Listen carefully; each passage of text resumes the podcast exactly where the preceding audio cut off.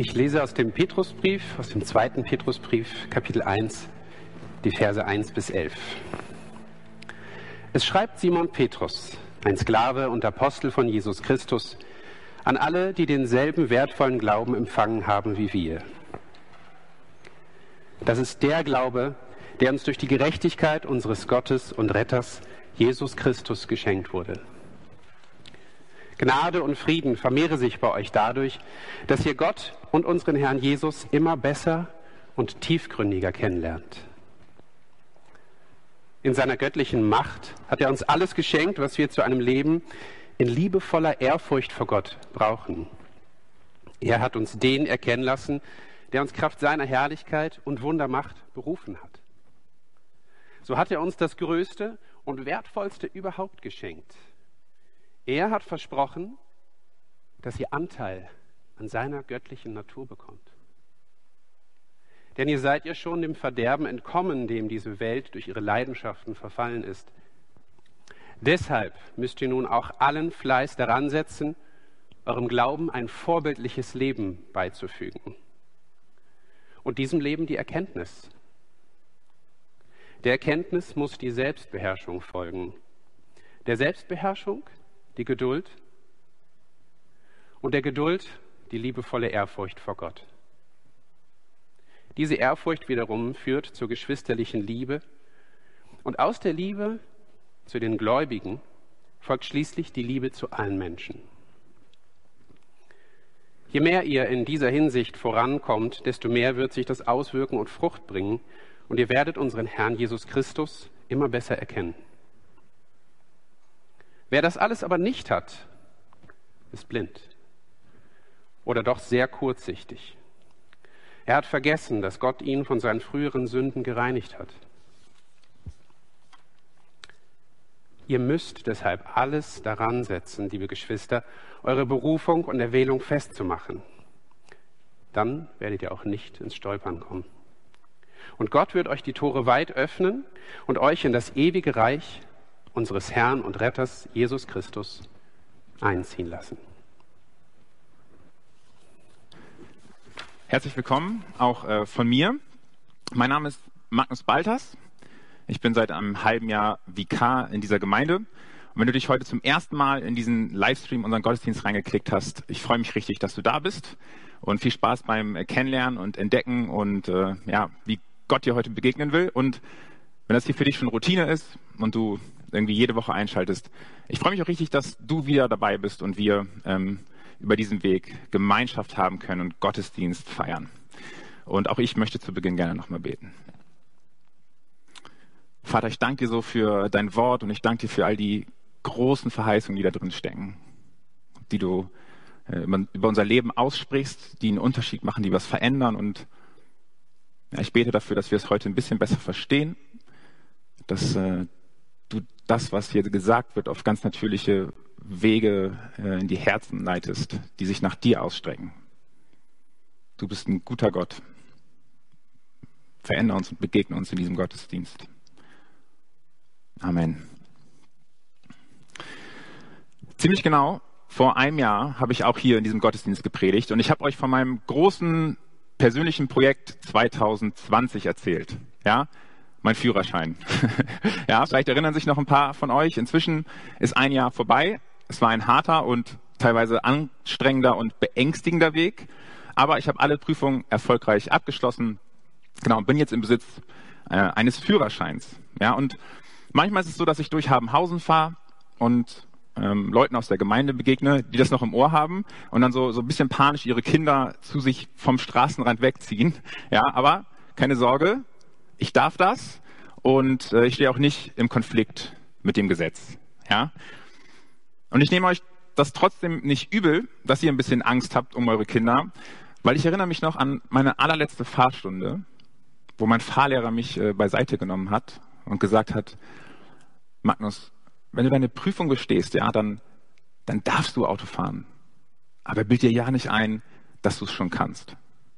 Ja, hart, aber irgendwie ehrlich. So, ja, ich, ich kann auch nicht gut Auto fahren. Ich darf es und ich muss es probieren, und ähm, ja, es immer wieder üben, um darin sicher zu werden. Aber ich weiß ganz genau, so 100% sicher bin ich mir darin nicht. Und ich finde, dass so eine ähnliche Dynamik manchmal auch in unserem Glaubensleben stattfindet. So ist es auf jeden Fall bei mir. Im Glauben wachsen, ja, also Jesus ähnlicher werden, Jesus nachfolgen, so, das ist ein lebenslanger Prozess. Also dieser Auftrag, Gott mit ganzem Herzen zu lieben, ja, mit allem, was ich habe und auch alle Menschen so zu lieben, wie Jesus das getan hat, als unser Vorbild, das, das darf ich probieren, jeden Tag aufs Neue. Und ich muss es auch probieren, so, dass ich was dazu beitrage, dass ich versuche, ist unerlässlich. Und trotzdem weiß ich so, ah, egal wie hart ich mich anstrenge und egal wie sicher ich mich auch gerade fühle, alles, was ich irgendwie tue, ist am Ende auch unzureichend. Und wenn wir ähm, vielleicht mal bei diesem Bild bleiben, ja, des Autofahrens, so dann frage ich dich so, okay, wo befindest du dich gerade in deiner Glaubensreise? Bist du so der ja, Autofahranfänger, der Glaubensanfänger. Ja, du bist ganz neu im Glauben, begeistert von dieser Freiheit, die es dir ermöglicht, aber du, du klammerst dich manchmal auch noch so ganz fest an, ans Lenkrad, ja, an die Sachen, äh, die du weißt, wo du dich Sicherheit, wo du dich sicher fühlst, die dich begeistern. So, du kennst alle Regeln ganz genau, weil hast du ja gerade erst gelernt in der Fahrschule, ja. Du kennst so das kleine Einmaleins des Christseins und der Nachfolge. Und Du bist froh, wenn du am Ziel ankommst und dabei niemanden verletzt hast. Oder du siehst dich vielleicht auch selbst schon als ähm, routinierten, erfahrenen Glaubensautofahrer.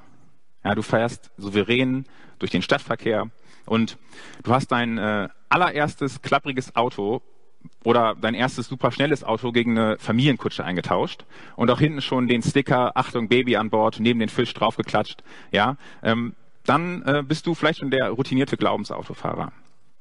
Ja, der Stadtverkehr macht dir keine Angst mehr, aber für dich ist Glauben vielleicht auch manchmal nur Mittel zum Zweck, um irgendwie von Punkt A zu Punkt B zu kommen. Und du hattest vielleicht auch schon ein paar Glaubensunfälle, aus denen du gelernt hast. Ähm, und trotzdem ignorierst du manchmal auch die eine oder andere Verkehrsregel. Einfach damit es schneller geht. Und du bist froh, dass sich dabei keiner beobachtet. Ja? Vielleicht bist du äh, so einer oder findest dich darin wieder. Aber vielleicht fährst du auch noch gar nicht oder nicht mehr so dieses Glaubensauto. Du benutzt die öffentlichen Verkehrsmittel, das, was alle benutzen. Weil Führerschein ist vielleicht ein bisschen zu teuer und du bist dir gar nicht sicher, ob sich diese Investition lohnt. Und ähm, du hast vielleicht auch einfach schlechte Erfahrungen mit anderen Glaubensautofahrern gemacht. So, die sind ja vielleicht schon oft in die Seite reingefahren, haben Sachen kaputt gemacht, obwohl du gar nichts dafür konntest. Ja, Glaube bedeutet Freiheit, aber vielleicht ist dir diese Freiheit zu kostspielig, weil am Ende hast du es nicht in der Hand. Und dann gibt es vielleicht auch noch den, den Sonntagsfahrer, ja, den klassischen Sonntagsglaubensautofahrer. Sonntag, wenn die Sonne scheint, niemand zur Arbeit muss, dann sind die Straßen frei. Ja, unter den perfekten Bedingungen, da macht Glauben Spaß.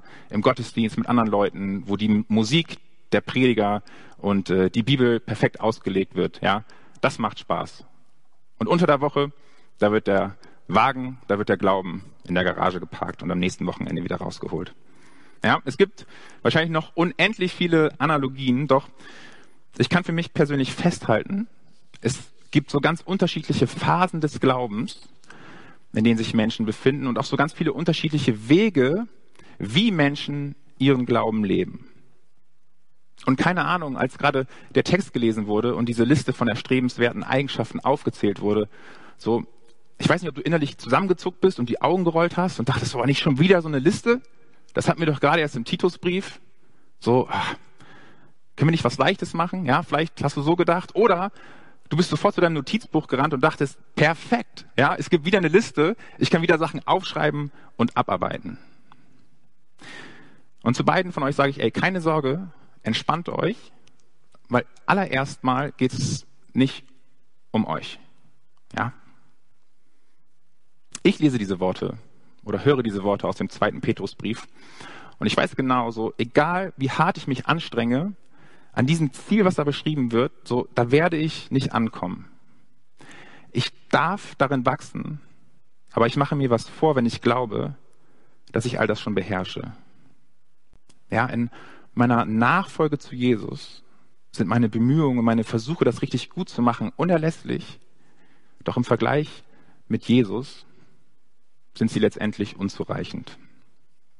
Und wir hangeln uns jetzt an dem Text aus dem zweiten Petrusbrief entlang und ähm, ich möchte euch in drei Gedanken heute mit reinnehmen, die dir vielleicht in deiner Phase oder in deinem Weg, den du in der Nachfolge gehst, helfen und nochmal so eine neue Perspektive auf, auf diesen Teil deines Glaubens werfen. Also die drei Gedanken sind die Quelle unserer Nachfolge. Der zweite Gedanke ist der Weg unserer Nachfolge. Und der dritte Gedanke ist das Ziel unserer Nachfolge. Okay? Quelle, Weg und Ziel unserer Nachfolge. Und wir starten mit der Quelle. Und dafür dürfen wir uns jetzt zuallererst gedanklich von unseren Unzulänglichkeiten und von unseren Fähigkeiten und Erfolgen ähm, distanzieren. Es geht gar nicht um uns. Zuallererst. Ja? Der zweite Petrusbrief im Neuen Testament, der wurde vom Apostel Petrus geschrieben und er richtet sich an verschiedene Christen in Kleinasien. Und das Besondere an diesem Brief ist, dass Petrus, als er den geschrieben hat, schon ahnte, dass er unter dem neuen Kaiser, der damals herrschte, nicht mehr richtig lange leben wird. Ja, es ist ähm, ein Brief, das, den man wie so, ein, wie so ein geistliches Vermächtnis lesen kann. Ja, und es ist irgendwie deswegen auch so klar, dass, dass Jesus über dieses eine Thema seines Lebens spricht, so was, was den Kern seines Lebens darstellt. Und das ist halt sein wortwörtlicher Weg mit Jesus auf dieser Welt. Ja, und ähm, ich lese mal vor, 2. Petrus, wir fangen bei ähm, Vers 3 an. In seiner göttlichen Macht hat er uns alles geschenkt, was wir zu einem Leben in liebevoller Ehrfurcht vor Gott brauchen. Er hat uns den erkennen lassen, der uns Kraft seiner Herrlichkeit und Wundermacht berufen hat. So hat er uns das Größte und Wertvollste überhaupt geschenkt. Jetzt passt auf, er hat versprochen, dass ihr Anteil an seiner göttlichen Natur bekommt. Ja, okay, was ist das für eine krasse Verheißung? Ich finde das total spannend, so dass, dass Petrus ähm, bei diesem Brief, den er schreibt, mit dem Blick auf den Ursprung von allem, dem Ursprung des Lebens und auch dem Ursprung der Quelle unseres Lebens, unseres Glaubens beginnt. So, er stellt Jesus ins Zentrum, der aus seiner Macht und Herrlichkeit heraus alles schenkt, was wir zum Leben in liebevoller Ehrfurcht brauchen. So, ja, durch Jesus sind wir gerettet. Das haben wir auch gerade in, dem, Vers gehört, ähm, aus dem Text aus dem New City Katechismus. Ja, durch Jesus sind wir gerettet, doch wir finden in Jesus eben mehr als nur einen Retter und unsere Rettung. Ja, ein Leben mit Jesus ist mehr. So durch den Glauben an Jesus haben wir Anteil an seiner, an seiner Qualität, an seiner Güte seines Charakters zugesprochen bekommen. Freundlichkeit, Geduld, Barmherzigkeit, Liebe. So, das ist sein Geschenk an uns, das ist sein Versprechen und das ist die Quelle, aus der wir unser Leben mit Jesus leben dürfen und gestalten können. Und ich glaube, ja, mir geht's, mir geht's so und vielleicht geht's euch auch so, dass wir manchmal vergessen, was das bedeutet, wie wertvoll das ist, was das für eine, für eine, für eine krasse Verheißung für unser Leben ist. Ja, und das ist wahrscheinlich so, weil es einfach unvorstellbar erscheint. So, ja, wie soll das sein? Jesus, so der Schöpfer des Universums, in uns drin. Wir haben Anteil an seiner Natur. Wie, wie soll das funktionieren? Und ich auch, auch ich komme da an meine Grenzen und vielleicht hilft uns folgende Illustration dabei, das besser zu verstehen. Ihr habt bestimmt schon mal erlebt, dass ihr einer Person, äh, einer fremden Person begegnet seid und ihr mit dieser Person irgendwie in Smalltalk geraten seid, ja? Also bei mir passiert das seltener, aber es gibt ja Leute, bei denen passiert das sehr oft. So, man unterhält sich, versucht irgendwie den Smalltalk am Laufen zu halten und irgendwann kommt dann der Partner oder die Partnerin des Gegenübers zu diesem Gespräch, zu diesem Smalltalk dazu. Und dann gibt es ja verschiedene Möglichkeiten, wie man seinen Partner oder seine Partnerin vorstellt. Und ein, ein Klassiker ist, ja, hier, das ist Hannah, das ist äh, meine bessere Hälfte. Ja, so, was will ich damit sagen? Ja, das ist meine Frau, sie ist wundervoll, sie ist nicht so awkward und komisch wie ich gerade in diesem Gespräch. Sie ist besser als ich und wir gehören zusammen. Ja, das ist die Bedeutung. Oder vielleicht hast du auch schon mal in einem ernsten Moment zu deinem Partner oder zu deiner Partnerin gesagt, hey Schatz, weißt du, warum ich dich liebe? Weil du machst mich zu einem besseren Menschen. Ja, du machst mich zu einem besseren Menschen. Und ich glaube, in vielen Fällen trifft das auch zu. Ja, was ich an meinem Partner oder meiner Partnerin bewundernswert finde, so dass das strebe ich auch irgendwie an. Und sie bringen uns dazu, das Beste aus uns herauszuholen und schöne Dinge ans Tageslicht zu fördern. Und ich glaube, dass die Beziehung zu Jesus irgendwie anders funktioniert. Und dabei ist es auch egal, ob du Single oder verheiratet oder verlobt oder verwitwet bist. So, Jesus ist nicht deine bessere Hälfte. Jesus ist nicht deine bessere Hälfte. Er holt nicht das Beste aus dir, aus dir heraus. Er ist das Beste, was du in dir hast. Ja, die Quelle deiner Beziehung zu Jesus sind nicht deine Qualitäten, sondern seine.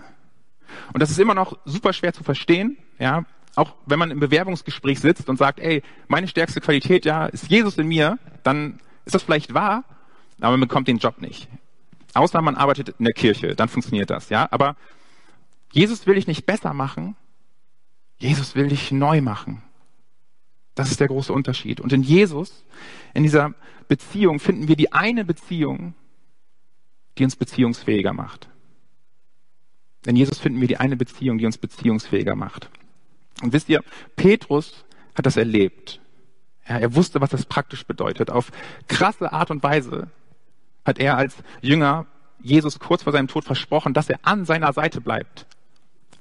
Für immer. Dass er mit ihm durch den Tod geht. Und auf krasse Art und Weise ist er daran gescheitert. Und hat den Karren voll gegen die Wand gefahren. Totalschaden. So, da, da war nichts mehr zu retten.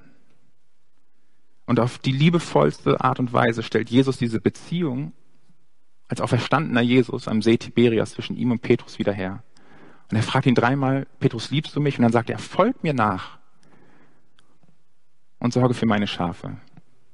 Ja, und diese Gnade, die Petrus Leben auf den Kopf gestellt hat und aus der er sein weiteres Leben als Apostel gelebt hat, so, die hat ihn nicht besser gemacht, die hat ihn neu gemacht. Das, was Neues in ihm entstanden. Ja, Jesus in ihm. Und diese Gnade, die spricht Jesus uns auch heute zu. Okay? So, das ist der erste Gedanke. Die Quelle unserer Nachfolge ist die Herrlichkeit und Güte Gottes, die in Jesus Christus für uns greifbar wurde und die jedem Christen zugesprochen wird. Jesus holt nicht das Beste aus uns heraus, er ist das Beste, was wir in uns haben. Und der Heilige Geist, der in uns lebt und wirkt, ist eine Quelle, die nie versiegt. Und vielleicht ist es schon dieser eine Gedanke, den du mit in diese Woche nimmst, ja. So. Und glaub mir, das ist ein, ein riesiger Gedanke, mit dem man viele Wochen unterwegs sein kann. Aber vielleicht ist es so dein, dein Job, so dein nächstes Ding herauszufinden, so wo diese Wahrheit Gottes in deinem Leben äh, sich entfalten kann und andockt. Okay. Wir machen weiter mit dem äh, zweiten Gedanken, der Weg unserer Nachfolge. Also, wie sieht diese Lebensveränderung, dieser Prozess aus, in dem die Gnade von Jesus in uns Gestalt annimmt? Wir lesen weiter ab Vers 5. Deshalb müsst ihr nun auch allen Fleiß daran setzen, eurem Leben, eurem Glauben, ein vorbildliches Leben beizufügen und diesem Leben die Erkenntnis. Der Erkenntnis muss die Selbstbeherrschung folgen, der Selbstbeherrschung die Geduld und der Geduld die liebevolle Ehrfurcht vor Gott. Diese Ehrfurcht wiederum führt zu geschwisterlichen Liebe und aus der geschwisterlichen Liebe zu den Gläubigen folgt schließlich die Liebe zu allen Menschen. Ja, so krasse, krasse Kausalkette. So, und der Satz, ja, dieser Vers, der beginnt mit einem deshalb. Und er bezieht sich auf unsere Teilhabe an der göttlichen Natur aus dem Vers davor. Ja, jetzt ist es auf einmal nicht mehr Jesus, der aktiv Teil unserer Beziehung ist und die Grundlage und die Basis. Jetzt können und müssen wir unseren Teil zu dieser Quelle Jesus hinzufügen. Ja, und weil wir diese Gnade von Jesus geschenkt bekommen haben, weil er das Beste in uns ist, schreibt Petrus, ja, sollen wir allen Fleiß daran setzen, dass dieses Geschenk nicht nur ein unausgepacktes Geschenk in uns bleibt, sondern sich in uns entfalten kann. Ja, seine Gnade, so, die befähigt uns dazu, Nachfolge zu leben. Und sie fordert uns zu einem Leben in Nachfolge heraus. Und ich glaube, es ist total wichtig, dass wir uns vor Augen führen, wie dieser Weg aussieht. Dass wir mit einem klaren Jesusblick darauf schauen. Ja? Wer von euch hat letzte Woche irgendwas abgearbeitet, das vorher auf einer Liste stand? Ja? Ich auf jeden Fall.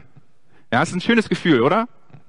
So, durch unsere Gesellschaft und auch die Kultur, in der wir leben, haben, glaube ich, Listen so einen so einen, so einen Trigger-Effekt, so eine Trigger-Funktion in uns. Wir sehen eine Liste und wenn deine Persönlichkeit auch noch so gestrickt ist, dann kriegst du ganz glasige Augen, wenn du eine To-Do-Liste siehst oder die abarbeiten möchtest, ja.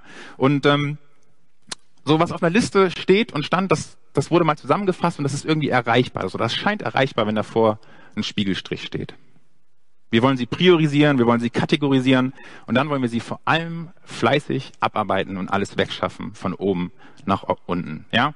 Einkaufslisten, To-Do-Listen, was nehme ich mir für 2021 vorlisten, was ich im Leben erreichen will, Listen.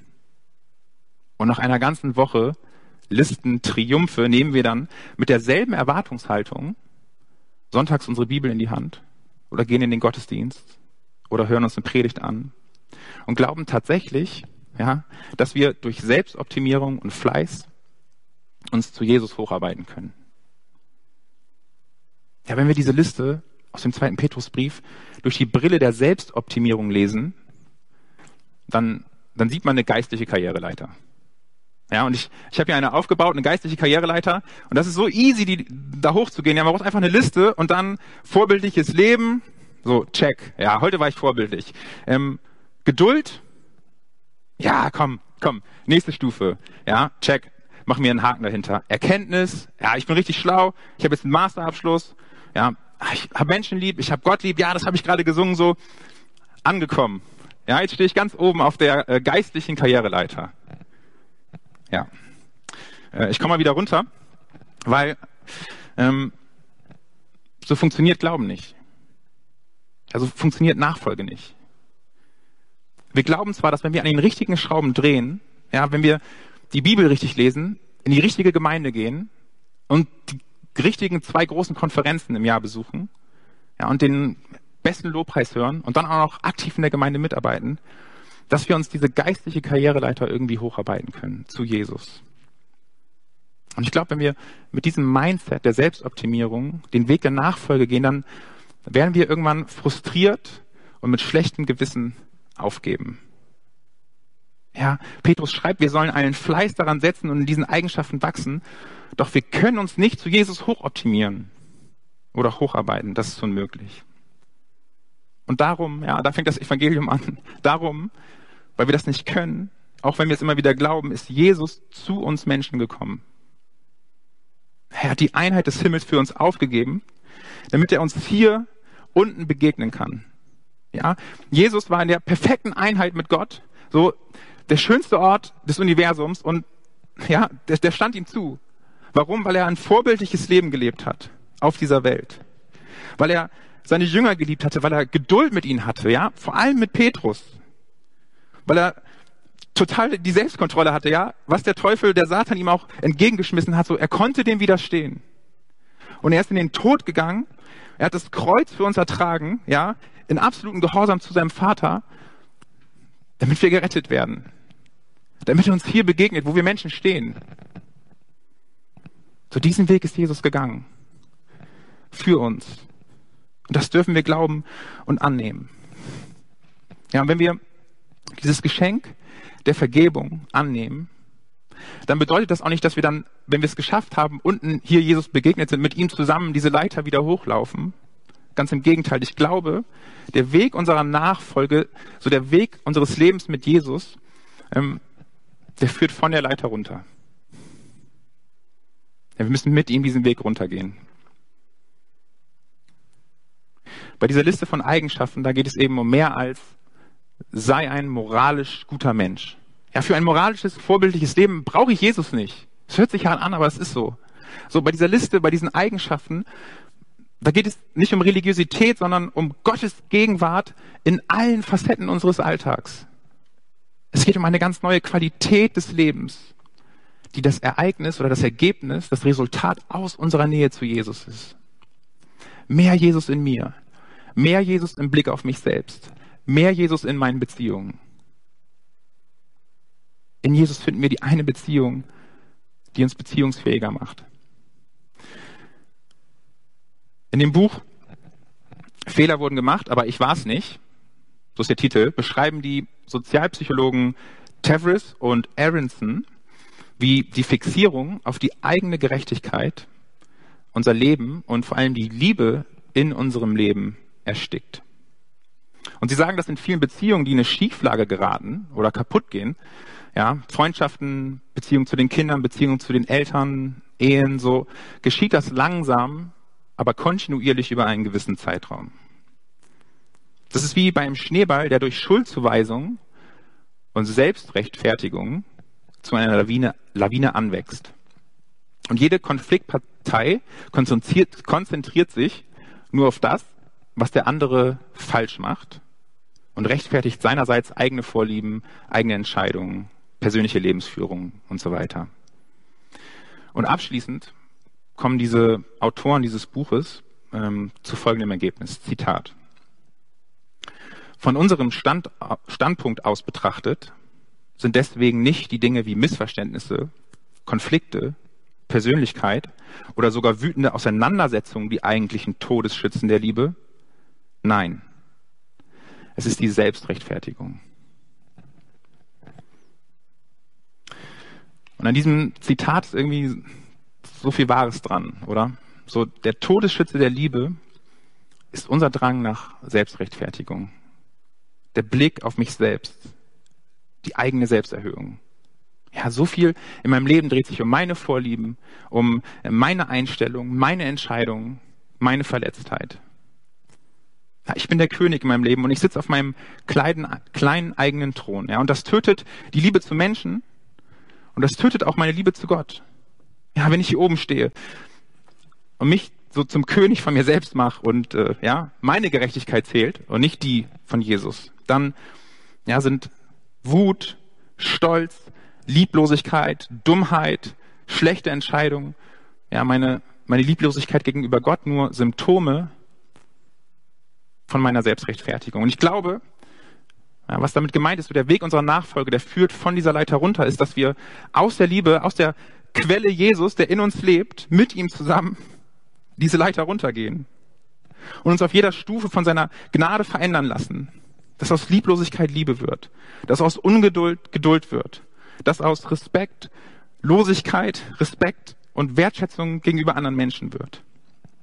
Ja, und ich glaube, wir können mit ihm diesen Weg gehen und er führt uns ja, zu ihm, zum Kreuz, zum auferstandenen Jesus und macht in uns was neu. So, das ist der Weg unserer Nachfolge. Das ist der Weg, den wir mit ihm gehen können. Und ich glaube, viele von euch haben das schon erlebt. Ja, bei mir war es auch so. Ich hatte eine Zeit lang echt richtig Schwierigkeiten damit, Menschen, anderen Menschen Erfolg zu gönnen. Ja, wenn andere Erfolge gefeiert haben und vielleicht sogar in was, wo sie noch besser waren als ich, dann habe ich erstmal zuallererst auf mich geschaut. Und habe geguckt, ey, was macht das mit mir? Das hat immer irgendwie an meinem, an meinem Selbstwert irgendwie angedockt. Und ich habe mich immer hinterfragt und hatte schlechte Gefühle diesen Leuten gegenüber. Ja, und auch aus diesem Grund, das ist nur eine kleine Facette meines Lebens, aber auch aus diesem Grund ist Jesus von seinem rechtmäßigen Thron diese Leiter runtergestiegen. Weil er hier unten gesagt hat, ey, Magnus, ich liebe dich, du bist mein Kind. Das ist mir egal, wie gut du bist. Du wirst nie der Beste in allem sein. Und trotzdem habe ich dich lieb. Ja, und an dieser Stelle, so wenn das Gewissheit wird, wenn das Wahrheit wird, so, da ist was Neues in mir. Was Neues in mir gewachsen. Ja, das ist ein Geschenk, der mir einfach einen neuen Blick auf meinen Selbstwert gibt. Und der hat nicht dazu geführt, dass ich jetzt selbstbewusst bin und die geistliche Karriereleiter hochgeschossen bin, sondern jeden Tag aufs Neue versuche, von meinem Thron runterzusteigen und mich von Gottes Gnade verändern zu lassen.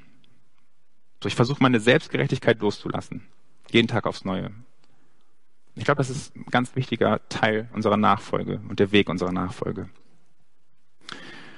Jesus ist die Quelle, weil er das Beste in uns ist. Und der Weg der Nachfolge ist nicht das Erklimmen der geistlichen Karriereleiter, sondern die Aufgabe unserer Selbsterhöhung hinein in die Nähe Jesu. Und das ist kein Ort von Verlierern, ja, oder denen, die klein beigeben und nicht zu ihrem Recht kommen, sondern, und das habe ich erlebt, und das haben so viele von euch auch erlebt, so, das ist ein Ort des Friedens. So, das ist wirklich Frieden. Und wenn wir checken, wie oft wir im Leben darauf angewiesen sind, dass andere Menschen uns vergeben, dass Gott uns vergibt, so, dann ist seine Nähe der Ort des absoluten Aufatmens. Ja, das ist der zweite große Gedanke in diesem Text und vielleicht kannst du hier auch einfach innerlich oder wirklich auf dem Laptop, wo auch immer du es gerade guckst, auf so einen Pausenknopf drücken und kurz innehalten, wenn Jesus gerade zu dir spricht. Ja, wenn er dich vielleicht an das Gewicht deiner kaputten oder ungeklärten Beziehung in deinem Leben erinnert oder an deine selbstgerechten Gedanken, wenn du dich mit anderen vergleichst, so schreib dir auf, was dich in dir bewegt und nimm dir Zeit, mit Gott gemeinsam darauf zu schauen. Ja, das kann unangenehm sein, aber versuch nicht, daraus eine Liste zu machen und das unangenehme Gefühl nach, nach und nach, Stück für Stück irgendwie abzuarbeiten. Ja, so. Geh mit den Dingen hinter den Spiegelstrichen zu Jesus. Halte kurz inne. Zeit mit ihm wird dich beziehungsfähiger machen. Das ist ein Geschenk. Ja, nicht vergessen. Okay. Gehen wir weiter zum dritten und letzten Gedanken, das Ziel unserer Nachfolge. Ja, und das Ziel ist immer relevant. So, wir Menschen, wir wollen wissen, wo es hingeht. Wir wollen wissen, worauf wir uns einlassen, wie wir dorthin kommen. Ja, das ist einfach wichtig, dass wir uns das vor Augen führen. Verse 8 und 9. Je mehr ihr in dieser Hinsicht vorankommt, desto mehr wird sich das auswirken und Frucht bringen. Und ihr werdet unseren Herrn Jesus Christus immer besser erkennen. Wer das alles aber nicht hat, ist blind oder doch sehr kurzsichtig. Er hat vergessen, dass Gott ihn von seinen früheren Sünden gereinigt hat. Ja? Also das Ziel deiner Nachfolge ist, dass deine Erkenntnis von Jesus immer größer wird. Und mit Erkenntnis ist hier nicht Faktenwissen gemeint. Ja, es geht vielmehr um, um Erfahrungswissen. Also Wissen, was vom Kopf ins Herz wandert und dort zur Gewissheit wird.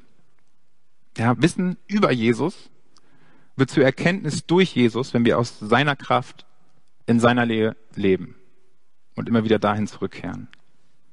Ja, das ist so wie auch mit Menschen. So, wir können Informationen über Menschen sammeln. So, ihr könnt andere Leute fragen, dann wisst ihr, Magnus, der ist 30, der war mal äh, Krankenpfleger, der möchte jetzt Pastor werden, so ähm, spielt gern Fußball, angelt gerne, backt gern Pizza und hat eine richtige Leidenschaft für Jugendarbeit und junge Leute zu begleiten. Ja, das werden euch Leute wahrscheinlich erzählen. Doch ich glaube, wenn ihr mit mir eine Stunde unterwegs seid, eine Stunde an der Weser angeln geht oder eine Stunde Pizza backt, so, dann lernt ihr mich mehr kennen, als wenn ihr einfach nur Informationen und Fakten über mich sammelt. Wenn ich euch an meinen Leidenschaften, an meinem Leben, an dem, wie ich ticke, teilnehmen lasse und euch mit reinnehme. So, so, so entstehen Beziehungen, ja. Und ich glaube, so ist es auch mit Jesus. So, wir lassen uns von anderen erzählen oder können uns von anderen erzählen lassen, was er für sie bedeutet. Wir können die Bibel lesen und lesen, was da über ihn steht. Aber irgendwann muss diese Begegnung mit Jesus da sein und der Glaube unserer Glaube werden. Ja, am Anfang einer Beziehung zu Jesus steht die persönliche Begegnung. Und wenn wir dann diesen Weg gehen, dieses Ziel fest, ja, so eingeloggt haben, dann ähm, werden wir Jesus immer besser kennenlernen und erleben, wie sehr wir in seiner Nähe aufblühen und zu der Person werden, die wir in ihm schon längst sind. Ja, das passiert in der Begegnung in der Nähe zu Jesus. Und in ihm finden wir diese eine Beziehung, die uns nicht besser, sondern neu macht, die uns beziehungsfähiger macht. Ja, und daraus wachsen schöne Früchte. Ich glaube, es gibt nichts, was anderen Menschen mehr dient, als ein Jesus gefestigter und geschliffener Charakter. Ja, eine Entscheidung für Jesus ist auch immer eine Entscheidung für gute Beziehungen. So ganz wichtig. Meine Beziehungen sind weit, weit weg von perfekt. Aber es wird eben in menschlichen Beziehungen, weil er noch so viel alter Mensch ist, auch nie ein Perfekt geben. Und die Frage, die wir uns dennoch immer stellen müssen, ja, und die du dir vielleicht auch heute stellen sollst, ist, bewegst du dich auf dieses Ziel zu? Wächst da was bei dir? So welche dieser Eigenschaften, die gerade genannt wurden, haben in den letzten Jahren bei dir zugenommen? Ist das Stillstand oder bewegst du dich auf Jesus zu? Weißt du heute mehr, wer er ist, weil du es erlebt hast? So hast du seine Nähe erlebt und hat das was in dir verändert. Ja, Nachfolge, Früchte tragen, Jesus Erkenntnis, das ist kein Add-on des Glaubens, das ist kein nice to have.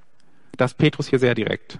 Und vielleicht haben die letzten Monate dazu beigetragen, dass deine Weitsicht, ja, der Blick auf das Ziel ein bisschen verschwommen ist.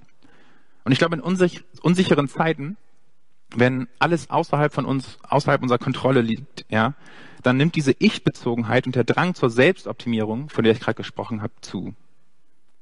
Und vielleicht hast du dir jetzt in diesem Chaos, in diesem ja, unkontrollierten Leben, was wir im Moment haben, vielleicht auch ein paar Dinge für dieses Jahr vorgenommen, Ziele gesteckt. Und meine, ja, meine Herausforderung an dich ist, halt diese Ziele, halt diese Listen, die du vielleicht auch einfach in deinem Kopf hast, was du alles erreichen willst, mal nehmen diese drei Punkte der Predigt. Alle To-Do-Listen, alle guten Vorsätze, alle Lebensziele. Ja? Und guck doch mal, was du da findest. So ist Jesus die Quelle von all dem. Glaubst du, dass Jesus Kraft, die in dir lebt, da irgendwas zu beiträgt? So, was ist der Weg? Ist es Selbstoptimierung, Selbsterhöhung, deine eigene Sicherheit, die du anstrebst? Oder ist es die Nähe zu Jesus? Und wie kannst du in diesen ganz praktischen Zielen des Lebens, ja, so Jesus besser kennenlernen, seine Gnade erfahren? Ja, meine Challenge für dich ist, dass du in den nächsten Wochen, immer wenn du einen Spiegelstrich setzt, wo ein To-Do hinterkommt, kurz innehältst. Ja, und diesen Strich siehst als, okay, jetzt sage ich mal kurz nichts und ich überlege, ey, wo ist Jesus in all dem? Wie kann ich Jesus dieses kleine Stück näher kommen? Ich bete so, dass einer dieser Wahrheiten Gottes in deinen Alltag hineinspricht und so deinem eigenen Gedankenkarussell der Schuldzuweisung, der Selbstoptimierung, der Verbitterung Einhalt gebietet. Und dass du so durch diese neue Perspektive vielleicht ganz klar oder wieder für dich erkennen kannst, da ist neues Leben in Jesus. Da ist Wiederherstellung. Das ist möglich. Und es ist nicht nur eine Beziehung, die rettet, sondern eine Beziehung, die dich beziehungsfähiger macht. Amen.